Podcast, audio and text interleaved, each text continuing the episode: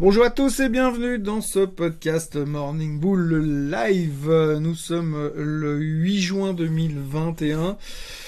Et euh, que vous dire, on vit des journées assez ennuyeuses. Je regardais un peu euh, la volatilité, euh, les indices de stress du marché. Pour l'instant, c'est cliniquement mort. Il se passe pas grand-chose. Électroencéphalogramme plat pour l'instant. franchement, plutôt calme. Évidemment, on reprend toujours un peu les mêmes thèmes en ce moment. Inflation, inflation, inflation, qu'est-ce qu'il faut s'attendre? Alors on entend un peu tout, hein. on a eu quand même euh, la Deutsche Bank qui est venue euh, parler hier en disant qu'on était en train de sous-estimer les risques inflationnistes, que le jour où l'inflation serait là, on allait s'en prendre plein les dents, et puis que ça, elle serait pas là juste euh, sous forme de pic, comme le dit Monsieur Powell, mais plutôt sous forme de manière longue et durable, un peu comme la météo pourrie qu'on a en ce début d'été, enfin en ce fin de printemps plutôt, enfin en ce début de printemps, fin de printemps et début d'été euh, en Europe. Et euh, ça a l'air de vouloir durer cette espèce de temps pourri, d'inflation, de risque d'inflation. Non, enfin pour être franc, le Deutsche Bank pense que l'inflation va monter euh, et va rester euh, d'une manière relativement élevée et il y aura des conséquences terribles euh, sur l'économie, les marchés boursiers, le monde entier, la, la, peste de retour en gros quand on, lit un peu l'article. néanmoins à côté de ça, ben, on attend toujours d'avoir un petit peu des preuves, hein. on attend, on a beaucoup de chiffres comme je vous l'ai déjà dit hier qui vont arriver cette semaine, qui vont donner des indices par rapport à, à l'état de l'inflation, l'état instantané j'ai envie de dire, mais on sait tous qu'elle va monter. La question c'est est-ce qu'elle va se maintenir à un niveau élevé ou est-ce qu'elle va juste nous faire un pic comme le prédit Monsieur Powell, c'est un petit peu la thématique. Mais en attendant, pendant qu'on réfléchit à cette thématique, ben on fait pas grand chose. Alors on se concentre sur deux trois trucs. Hein. Alors les deux trois trucs qu'on se concentre aujourd'hui, c'est en gros euh, Biogen parce que Biogen a annoncé qu'ils ont reçu l'approbation de la FDA pour leur nouveau médicament contre le Alzheimer. Alors c'est pas un nouveau médicament, mais c'est plutôt un médicament qui fait pas mal polémique parce que apparemment c'est à peu près le seul traitement qui fonctionnerait. Je dis bien qui fonctionnerait contre Alzheimer. Au mois de novembre dernier, on a eu une, un panel de la FDA qui a dit que c'était pas terrible comme médicament, puis qu'il n'y avait pas vraiment suffisamment de, de, résultats positifs pour justifier l'utilisation de ce, ce, médicament contre Alzheimer. Et paf, six mois plus tard, il l'approuve. Voilà, donc euh, je vous laisse en tirer les conclusions. Euh, le, ils estiment, selon le communiqué de presse, que ce serait moins pire, entre guillemets, euh, d'utiliser ça que de ne rien faire du tout. Et puis les risques qui sont liés aux médicaments, eh bien, de toute façon, la situation des patients, ça vaut quand même plus la peine de tenter quelque chose. Voilà. Ok, on est bien peu de choses. En tout cas, les experts en médicaux, cette fois, pas financiers, sont plutôt sceptiques. Mais les experts financiers sont plutôt contents puisque le titre a pris 65% au top de la journée hier. Terminé en hausse de 40% seulement, entre guillemets. Mais enfin, très belle journée pour Biogen. Euh, petite information pour ceux que ça intéresse, c'est 56 000 dollars par année le ticket pour euh, avoir un traitement Biogen. Autrement, euh, on parle aussi de Tesla parce qu'il y a Wedbush. Alors Wedbush fait partie de ces analystes méga bullish sur Tesla. Hein. donc il est revenu hier pour euh, confirmer son target, estimer que ça valait toujours 1000 dollars à la fin de l'année. Donc 67% de hausse euh, potentielle sur sur Tesla. il argumente que si Tesla prend bien le virage de la croissance de la demande des véhicules électriques en Chine, c'est carton plein. Euh, ce qui est intéressant dans ta déclaration, c'est le si, parce que d'après ce qu'on a vu l'autre jour, ça se passe pas si bien que ça en Chine. Et donc, ça serait un petit peu la clé de ces prochains temps. Mais si ça commence, ça venait à perdurer, cette euh, malfonctionnement, ce mauvais fonctionnement de Tesla en Chine, ça pourrait aussi avoir des conséquences, puisqu'on nous dit, euh, si ça marche bien en Chine, bah, ça ira bien pour le titre, mais si ça marche pas, il va se passer quoi? Pour l'interrogation. Autrement, on a parlé aussi de MicroStratégie. Alors, MicroStratégie, c'est super intéressant. Ils ont publié un, euh, ils ont émis une obligation de 400 millions de dollars auprès de la clientèle institutionnelle, euh, donc normalement pas accessible à tout le monde, euh, plutôt des fonds de pension. Et dans ces 400 millions de dollars, que vont-ils faire avec? Eh bien, ils vont acheter du Bitcoin. Alors je je sais pas, je sais pas, je je je sais pas. J'ai pas envie de dire du mal et j'ai pas envie de me moquer, mais euh, quand on arrive à un stade où on emprunte de l'argent à des caisses de pension, à des clientèles institutionnelles 400 millions de dollars pour aller acheter une crypto-monnaie qui n'a aucune valeur fondamentale, euh, si ce n'est euh, espérer que quelqu'un achètera plus cher plus tard. je sais pas, je sais pas, j'ai un peu l'impression qu'on est en train d'arriver à des niveaux où le système il, il, montre un petit peu ses limites et je suis pas super euh, rassuré par ce type de, de stratégie.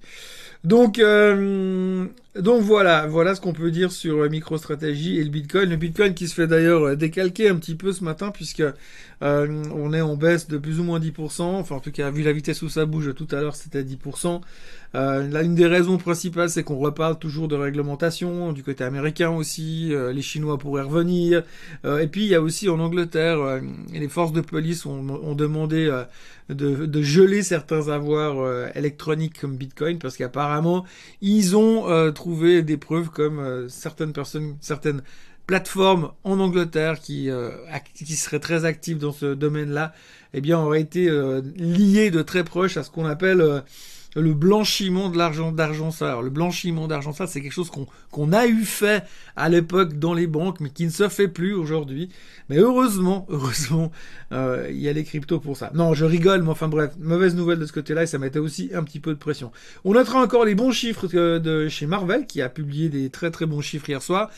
Euh, ça se passe bien, le titre avait été bien mis sous pression ces derniers temps, donc elle, elle, est bien remontée d'un point de vue technique, elle a cassé sa tendance baissière, et hier soir, après de très bons chiffres, elle prenait encore 5%, donc euh, tout a l'air d'aller pour le mieux euh, sur le titre Marvel en ce moment, et dans le secteur des semi-conducteurs pour eux, et pour le reste du secteur également. Il y a encore toujours la thématique des, des mèmes, des, des stocks de Wall Street Bet, mais en fait... En fait, je vais rien dire dessus parce que ça me fatigue.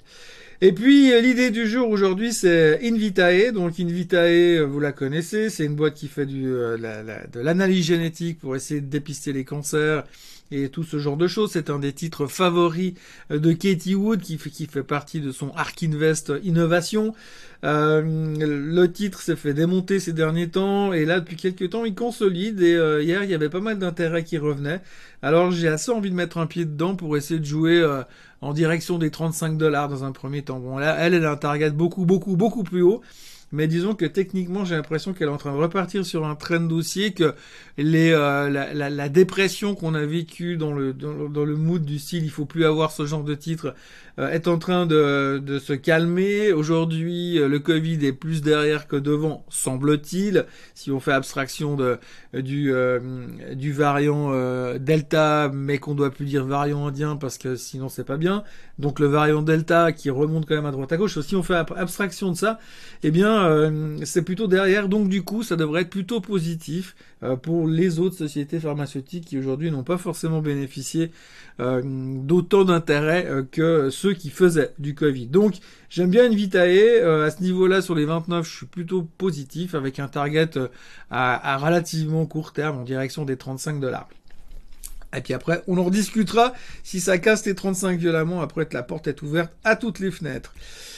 Euh, Question du jour. Euh, en tant que bon Suisse, j'essaye d'aide aussi de traiter des actions suisses et pas que des actions américaines. Je suivais donc l'action Logitech et j'ai pris un point d'entrée à 93,5.